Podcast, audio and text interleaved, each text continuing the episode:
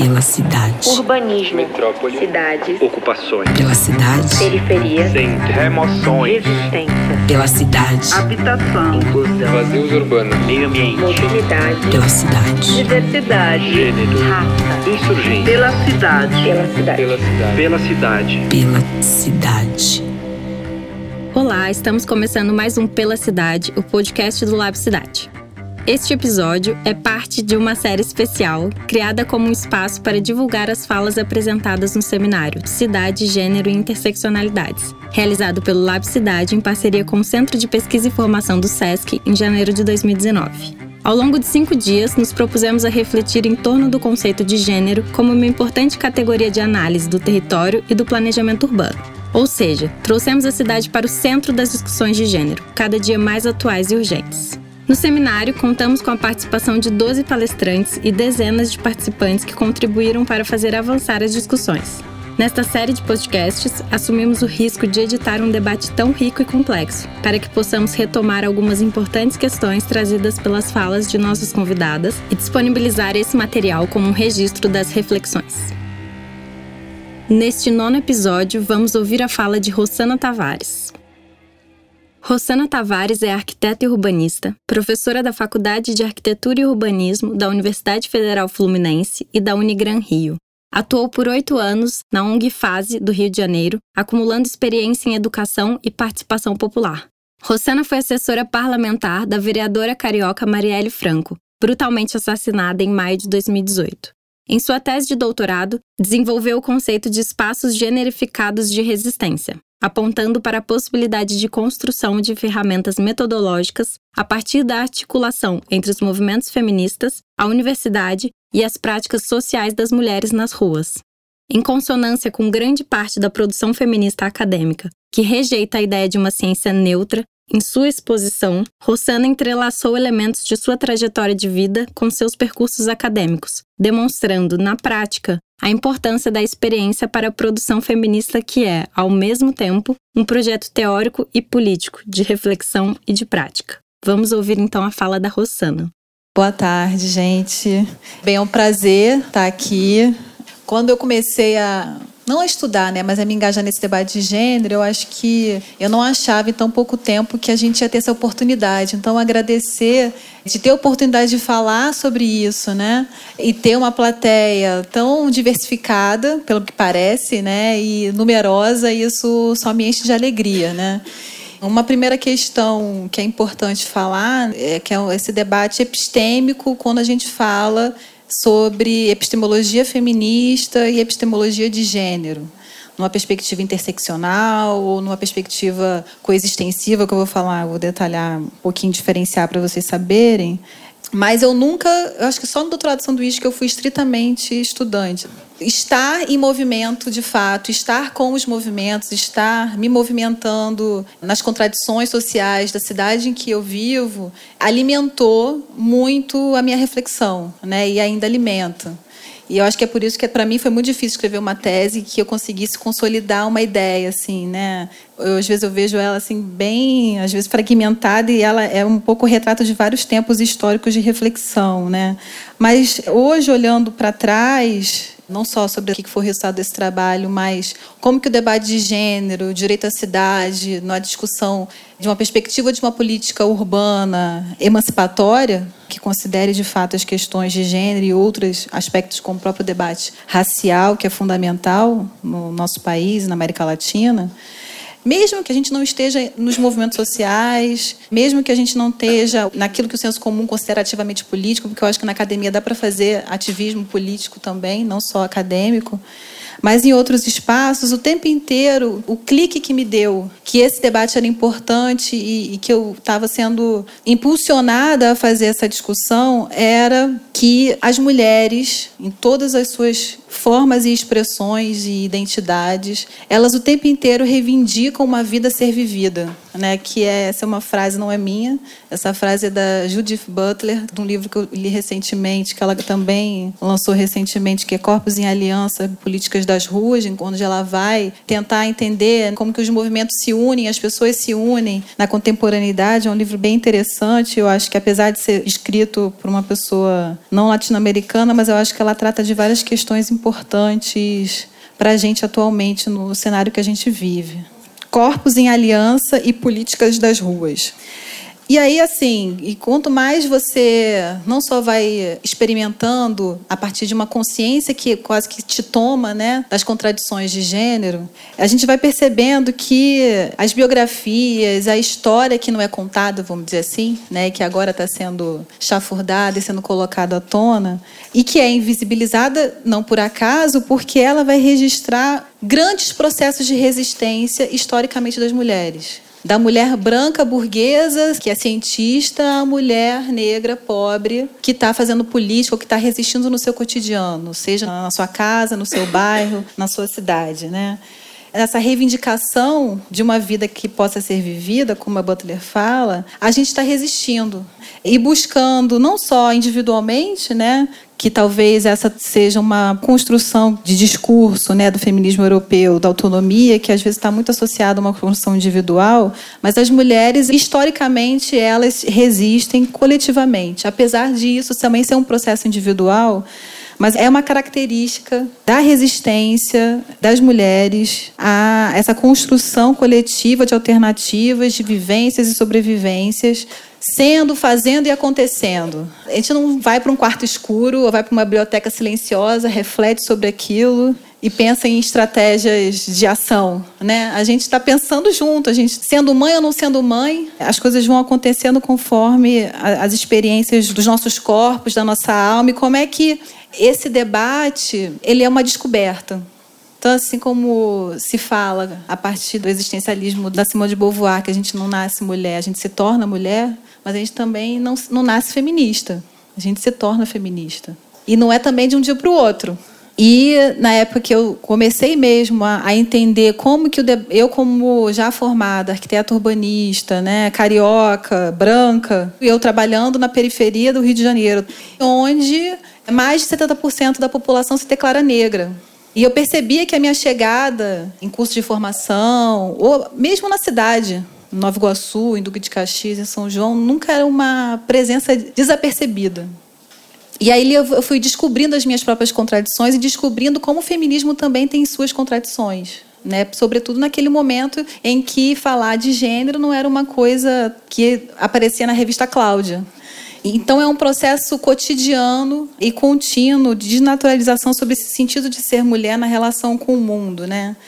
E aí, quando a gente fala exatamente sobre políticas urbanas e políticas habitacionais, quando a gente vai falar sobre o próprio estudo, os estudos urbanos, né? Quando eu percebia que sempre era técnica, né? Que era justificativa para poder é, desqualificar o debate de gênero, como se a técnica fosse sempre a razão para buscar uma melhor integração de tudo. A técnica, o pensamento técnico, os argumentos técnicos eram que melhor integravam as coisas e o, o sentido da política e que as mulheres estavam ali para atrapalhar e que o debate de gênero dava uma desestabilizada e que aquilo ali não ia contribuir para avanços, né? Então, esses discursos aparentemente parcimoniosos e neutros desses modelos técnicos e políticos que eu vinha percebendo nesse momento pareciam essas grandes soluções né, de promover cidades felizes. Isso está muito próximo quando a gente vai falar das cidades utópicas lá do século XIX. Né, os modelos de cidade eles prometiam felicidade. Mas dois aspectos além dessa questão da reivindicação de uma vida a ser vivida, né, era que por mais que eu ouvisse que aquele homem ou aquele grupo dissesse que o debate era importante, para mim sempre ficava evidente uma indiferença. E como que esse biopoder que o Foucault fala, né, que está associado à questão racial, à questão de gênero, daqueles que são indiferentes mesmo pela sociedade, são totalmente desqualificados. Quando eu falo na primeira pessoa, tá, não é por acaso. Isso é uma outra coisa quando a gente fala na academia, a gente sempre fala no indeterminado, né, na terceira pessoa. Então eu vou entrar aqui no porquê que eu estou falando na primeira pessoa. Isso não foi fácil para mim, tá? Hoje falar na primeira pessoa com naturalidade foi difícil.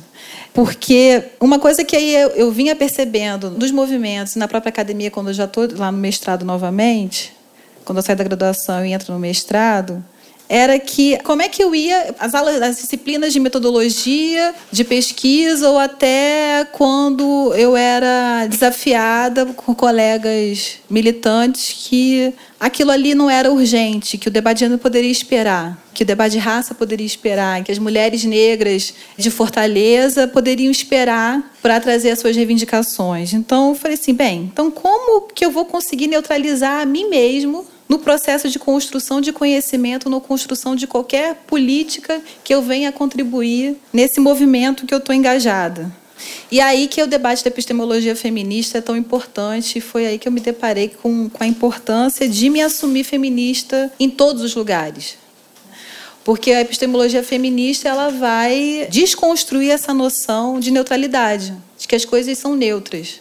E, na verdade, o que a epistemologia traz, feminista, em todas as suas nuances, a epistemologia feminista também não, é, ela não tem só uma cara, mas ela basicamente ela vai mostrar o quanto que essa neutralidade, na verdade, é uma construção masculina, eurocêntrica, branca, patriarcal do próprio saber, do saber técnico, do saber político e do próprio cotidiano. Do que, que você está autorizado a fazer no seu lugar, no seu lugar, entre aspas, no seu bairro, na sua casa, na sua cidade, no seu trabalho.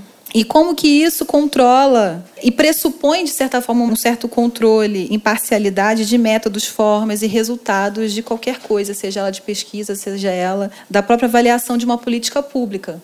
E aí, quando a gente está falando de epistemologia feminista, a gente está falando das nossas experiências. Então, se a gente não se posiciona como militantes, de fato, que o que você está falando te atinge também, aquilo ali ele é fruto de uma ideologia, mas também de experiências, de reflexões próprias suas, que não tem como você separar do debate, mesmo que seja técnico. Isso é parte importante da discussão da epistemologia feminista. Bem, de forma mais específica aqui nos estudos urbanos, uma das questões mais difíceis para a gente trazer esse debate é porque a própria estruturação do debate urbano ele parte a partir de dualidades. Quando a gente fala, por exemplo, sobre segregação, a área rica, a área pobre, ou área majoritariamente negra, majoritariamente branca, centro-periferia, e que vai, de fato, se expressar em contrastes gritantes quando a gente, inclusive, olha a partir desse óculos da dualidade. E essa dualidade, na forma como a gente debate a questão urbana, ela sempre traz uma perspectiva, no fundo, a meu ver, de uma noção de equilíbrio, que é justamente essa noção de equilíbrio que a dinâmica de acumulação capitalista tenta o tempo inteiro nos impor, que as coisas estão equilibradas. É, e quando estão em crise, o reforço à dualidade necessária para as coisas de novo entrarem em equilíbrio. Como se isso de fato acontecesse. Né? Então, essa noção de equilíbrio ela passa longe. E aí, quando a gente fala no reflexo disso na vida das mulheres que vivem na, nas cidades, nas grandes metrópoles, a gente, tanto para a mulher pobre, mas talvez o que eu vou falar aqui seja meio estranho, mas a gente, quando a gente tem que falar de gênero, a gente tem que falar de forma sempre relacional, né? Então você tem a mulher pobre, negra, indígena, na periferia, vivendo a mais radical experiência de discriminação, de precariedade na cidade, mas por outro lado, dentro dessa contradição do que é as relações de gênero, você tem também, e isso faz parte, isso não está desconectado a reclusão, em alguma medida, da mulher rica que está vivendo lá na reclusão dos contos de fada, seguindo uma lógica de dominação masculina, de apropriação da casa e do espaço. E aí, uma outra questão me surgia. Será que, naturalmente, em função disso, as mulheres planejariam a cidade de modo diferente? E aí, essa questão me colocou um certo dilema a gente vai ver como que a valorização e a hipervalorização da lógica racionalidade masculina, né? E essa própria noção do que é central para o urbano coloca a, mulher numa situação de vulnerabilidade que não necessariamente o fato delas estarem ali contribuindo na, na, discussão da política urbana, elas vão estar trazendo naturalmente uma perspectiva feminista. E aí, quando eu olhava lá nos, nos anos 2000, os movimentos feministas né, na reivindicação sobre creches e lavanderias e equipamentos arquitetônicos vinculados aos benefícios das mulheres, eu falei assim: bem, tá, Mas, em tese, não é só mulher que tem filho, né? Não é só mulher que tem que ter a roupa lavada. Então, é, é eu acho que assim, não estou falando nenhuma novidade, mas é um dilema importante quando a gente vai pensar, por exemplo, na perspectiva da participação na hora de pensar a elaboração de políticas urbanas. São essas reivindicações que historicamente aparecem. E aí eu me deparei com uma discussão, está dentro do debate sobre democracia, que esse incômodo para mim me deu um certo alívio, já eu me entendendo como uma feminista já com uma certa experiência. Né? Eu falei assim, bem, creche e lavanderia não está longe de um projeto emancipatório. E essa autora, ela é paquistanesa, é Maxine Molinot. Ela fez um, uma pesquisa nos anos 80 sobre a Revolução Sandinista na Nicarágua. E ela traz duas categorias interessantes, que ela chama de interesses estratégicos e interesses práticos de gênero. Os interesses práticos de gênero são aqueles interesses que é esse que aparece de imediato, por exemplo, numa reunião com mulheres que estão reivindicando alguma questão, que estão falando, que estão ali, que é para viabilizar a sua vida. São esses interesses da vida prática do cotidiano. E por que que sim elas são importantes? Porque elas dão fôlego para as mulheres, porque de fato ainda recai sobre o corpo e a vida das mulheres a responsabilidade das crianças, do trabalho doméstico. Então garantir isso ou até a grande polêmica do vagão rosa do metrô e que nas entrevistas que eu fiz no metrô do Rio de Janeiro, na direção para a zona sul do Rio de Janeiro, todo mundo achava um absurdo, inclusive o metrô rosa para a zona sul nem é muito respeitado. Quando você vai em direção à central do Brasil, é guerra. E as mulheres, elas lutam para estar nesse vagão, eu inclusive. Pelas experiências de assédio que eu já sofri em ônibus, em trem, em metrô. E isso não é uma coisa nova, né? Ela já no meu mestrado, quando eu fiz um trabalho sobre mesquita, senhoras que hoje têm 70, 60 anos falam lá nos anos 70 é, estratégias no trem, na direção para a Baixada, de não serem encoxadas pelos homens, que era o uso do alfinete. Que se eles chegassem perto, elas iam lá e tum, alfinetavam os caras. E hoje a mesma coisa continua. Então, isso foi quase que um certo alívio da importância da gente conseguir conjugar, e isso não é fácil, isso é um desafio, talvez como feministas, de como que a gente consegue conjugar um projeto emancipatório, ou seja, de um interesse estratégico que pensa a longo prazo, queremos nos emancipar como mulheres, mas que dê conta das questões de hoje, do agora. Para eu conseguir ganhar fôlego e conseguir pensar em mobilizar essas mulheres para um projeto emancipatório. E aí, claro, né? Eu acho que eu não posso deixar de falar desse lugar que, apesar de ter uma experiência como mulher, que é uma experiência de muitas dores, sim, né? De questões que, que te colocam numa posição em que você pensa não duas vezes, mas milhares de vezes se você vai sair à rua, se você vai de fato se engajar, ou pegar um microfone, ou se engajar num trabalho qualquer que seja. Mas eu não posso deixar de falar que eu estou numa situação de privilégio como mulher branca e de classe média. E aí eu trabalhei durante um tempo no, no gabinete do Marcelo Freixo.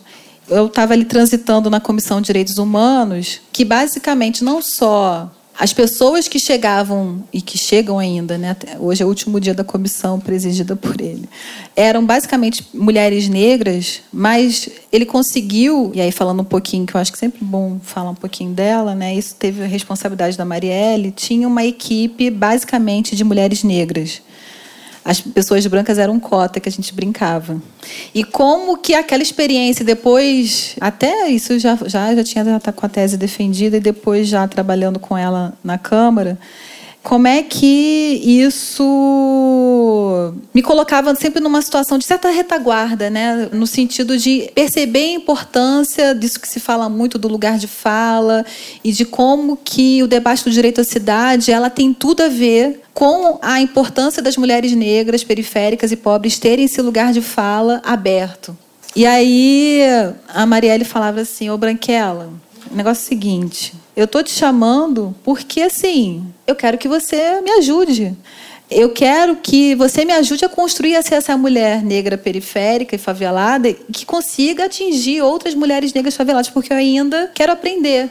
E a gente lendo o livro da Bell Hooks, Feminismo é para Todas, E isso foi uma coisa muito bonita e muito importante para mim, de como que é fundamental a gente perceber pontos de contato de luta e quanto que a gente tem que ser solidário na forma de fazer a luta e na forma de construir essa luta. E na política urbana isso é fundamental. Justamente porque talvez o próprio debate tão importante e fundamental da interseccionalidade, ele pode se tornar um debate que possa nos dividir.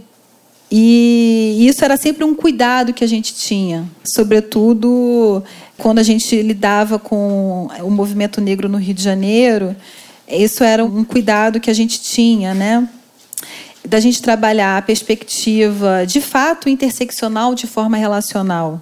E o direito à cidade nada mais é do que isso, né? Da gente trabalhar é, de forma interseccional e coexistente, ou seja, em que a gente considere não só as relações sociais, mas que as práticas sociais da cidade, como instrumentos de resistência, práticas espaciais que acontecem o tempo inteiro no espaço urbano, nessa relação entre o público e o privado, seja a gente estando no ponto de ônibus às seis horas da manhã, ou às seis horas da tarde, ou de madrugada, é o mesmo ponto de ônibus, mas é o nosso corpo feminino que transforma aquele lugar e aquela experiência daquele lugar. E aí, de fato, se é um corpo feminino negro, vai ser uma coisa. Se é um corpo feminino branco, é outra coisa. Se é um, um grupo de mulheres negras num ponto de ônibus, é outra coisa. E aí, por que eu estou falando do ponto de ônibus, né? Tem uma pesquisa da ActionAid que fala que o ponto de ônibus é considerado, nas favelas das principais capitais do Brasil, o lugar mais perigoso para se estar para uma mulher. E aí eu vou recorrer a uma, uma lembrança que eu tenho que me ajudou a fazer uma pesquisa. Foi uma pesquisa pontual, não foi uma pesquisa de fôlego, que eu fiz para um artigo de uma publicação que saiu do documentário do Gabriel Mascaró, Doméstica, em que eu fiz uma pesquisa com domésticas que moram nas áreas periféricas do Rio de Janeiro e que trabalham no centro. E por que, que eu resolvi escrever esse artigo, porque moro nesse bairro, na Tijuca, que é na zona norte do Rio de Janeiro, e estudar em Niterói. Eu tinha que estar às 7 horas da manhã em Niterói. De ônibus é mais ou menos uma hora e 45. Então eu tinha que sair muito cedo de casa, eu tinha que sair mais cinco e pouco, assim, cinco e meia, para chegar já atrasada na aula. E aí eu indo para o ponto de ônibus, eu percebia um movimento que eu não estava habituada a enxergar, que era eu branca saindo da minha casa, uma das poucas, saindo de casa aquela hora, mais uma quantidade grande, sobretudo, de mulheres negras chegando no meu bairro. E quando eu li esse edital para escrever esse artigo, me veio logo essa imagem que eu tinha de como que eu estava saindo e na minha portaria estavam entrando quatro, cinco mulheres negras indo trabalhar no meu prédio e nos prédios da vizinhança. E nessa pesquisa que eu fiz, corpos que vão, que vêm, que ficam, que é o, o artigo que eu escrevi, foi interessante de perceber, né, de reforçar essa ideia mesmo que eu tinha, né, de como que as mulheres e a nossa presença ela modifica a própria experiência da cidade. Então, minha experiência às 5 horas da manhã era totalmente diferente às 10 horas da manhã no meu bairro.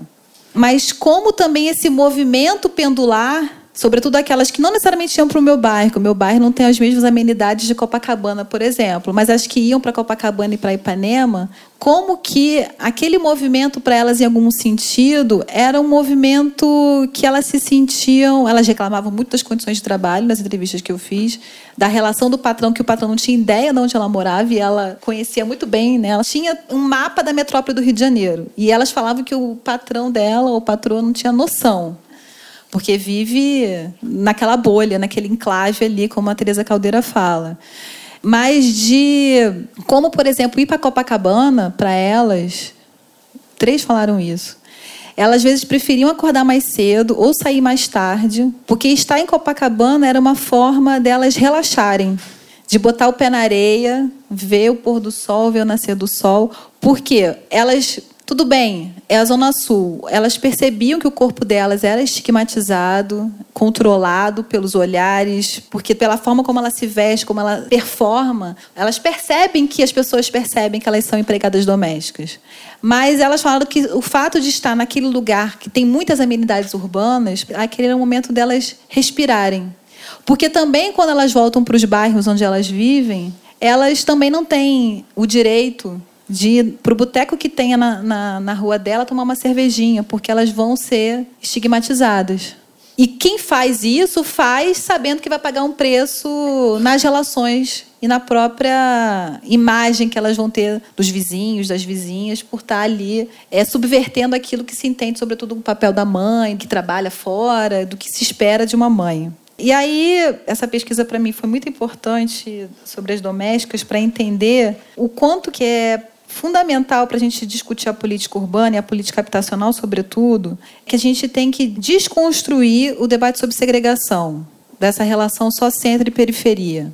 Porque a classe média elite da nossa sociedade brasileira, ela pode estar nos bairros de classe média e elite, mas não são só essas pessoas. Porque quando a gente fala do favelado, da favelada, da pessoa que vive na periferia, é como se ela só ficasse ali.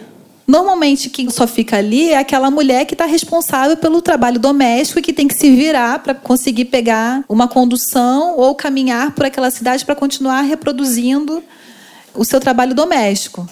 Mas as pessoas numa metrópole, elas não vivem só nos seus bairros residenciais, elas circulam pela cidade.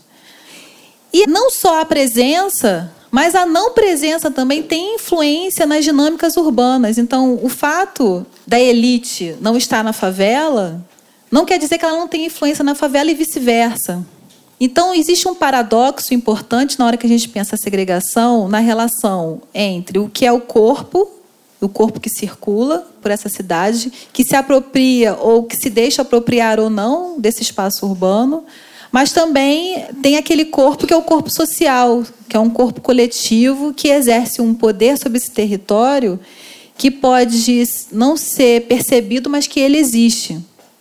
Então tem uma geógrafa chamada Gillian Rose que ela usa esse conceito de espaço paradoxal para tentar buscar a partir do debate de gênero, o livro é Geografia Feminista, é um livro dos anos 90, e eu lá na minha tese eu tentei dialogar como é que se articulam é, as diferentes subjetividades no espaço nesse processo.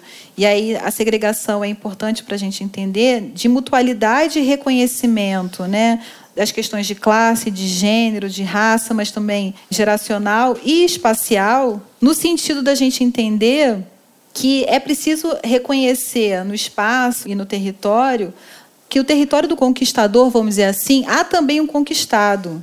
E que, por sua vez, não é passivo. A forma como a gente se apropria o conquistado, a conquistada ou a conquistadora, a conquistadora, ela não é passiva. E quando a gente fala das mulheres nessa relação de gênero, a gente sempre busca formas de resistência através dessas práticas sociais. Então, quando a gente fala das domésticas que vão simplesmente para Copacabana e escolhem, às vezes teve uma que falou assim: eu estou me submetendo a uma relação ruim de trabalho com a família que eu hoje trabalho em Copacabana, mas eu prefiro trabalhar porque eu quero continuar indo para a praia de Copacabana. É muito sério isso, né? Mas para ela isso é uma forma de resistência que ela achou para continuar sobrevivendo nas contradições que ela vive, na discriminação e nos processos de desigualdade que ela vive. E esse processo de resistência, e eu acho que agora a gente está vivendo esse momento político que também exacerba tudo, né? É o que dá sentido, inclusive, às resistências que acontecem do outro lado. A resistência não está acontecendo só daqui ela acontece do outro lado. E quanto mais a gente vai resistindo, mais as forças neoconservadoras estão operando. E eu acho que perceber e a gente tentar entender né, que não é um conceito fácil de compreender da Rose, desse espaço paradoxal, a gente tenta buscar um entendimento dialético, né, onde tem uma geometria que não é só presencial, mas que opera questões políticas, sociais e culturais importantes que eu trouxe para minha tese esse conceito de espaços generificados de resistência, que para mim é esse espaço em que é o corpo da mulher que na sua presença ou não presença, ela modifica o sentido daquele espaço, mas é o espaço de fato, enquanto materialidade e também enquanto espaço social, que vai operar na forma como esse espaço generificado se coloca. Então, como eu dei o exemplo anterior, né, quando a gente fala, aí falando uma coisa simples, né, de um ponto de ônibus, o ponto de ônibus por si só, ele pode ser considerado um espaço urbano público que tem um abrigo e que é de metal e que tem um banco e tal. mas ele se torna um espaço genificado de resistência quando mulheres, para estarem ali, elas têm que operar uma série de barreiras visíveis e invisíveis, materiais, sociais, culturais e simbólicas para estar ali. Porque uma mulher em Jardim Gramacho, na ponta de uma área de preservação ambiental em Duque de Caxias, onde tem enchente, no período de janeiro, com uma certa frequência e que tem altos índices de estupro, estar às 5 horas da manhã no ponto de ônibus não é um movimento simples. E enfrentar o próprio transporte né, até o centro ou até qualquer outro lugar que ela vai se deslocar não é simples. Então, esse conceito que eu construo é para justamente evidenciar para nós, sobretudo que estamos estudando urbanismo, planejamento e política pública, que a gente não pode olhar o território como um lugar ou um espaço de disputas etéreas e que o debate sobre o corpo e o debate sobre práticas sociais, práticas espaciais de resistência precisam ser levadas em consideração para a gente, inclusive, dar suporte num processo participativo de elaboração de uma política pública em que as mulheres, de fato, por razões totalmente legítimas, só conseguem verbalizar aquilo que é imediato e urgente para elas.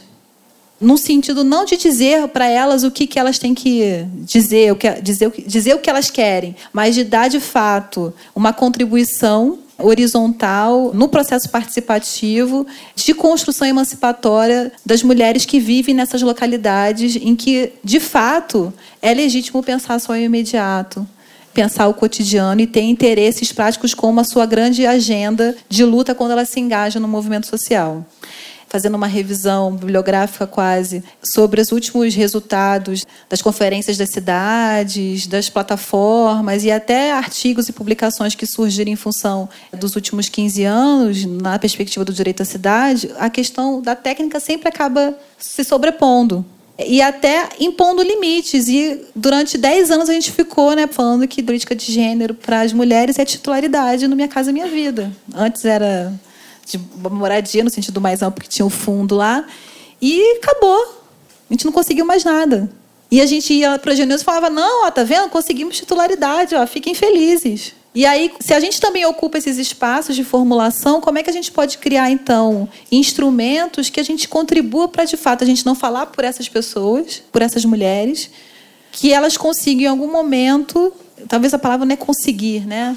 Mas que a gente consiga construir, de fato, um projeto coletivo emancipatório que não é de um dia para o outro, mas que a gente também consiga dar as condições mínimas para essas mulheres conseguirem ter fôlego e a gente conseguir levar em consideração não só aspectos objetivos, mas subjetivos para a construção de cidades com mais direitos.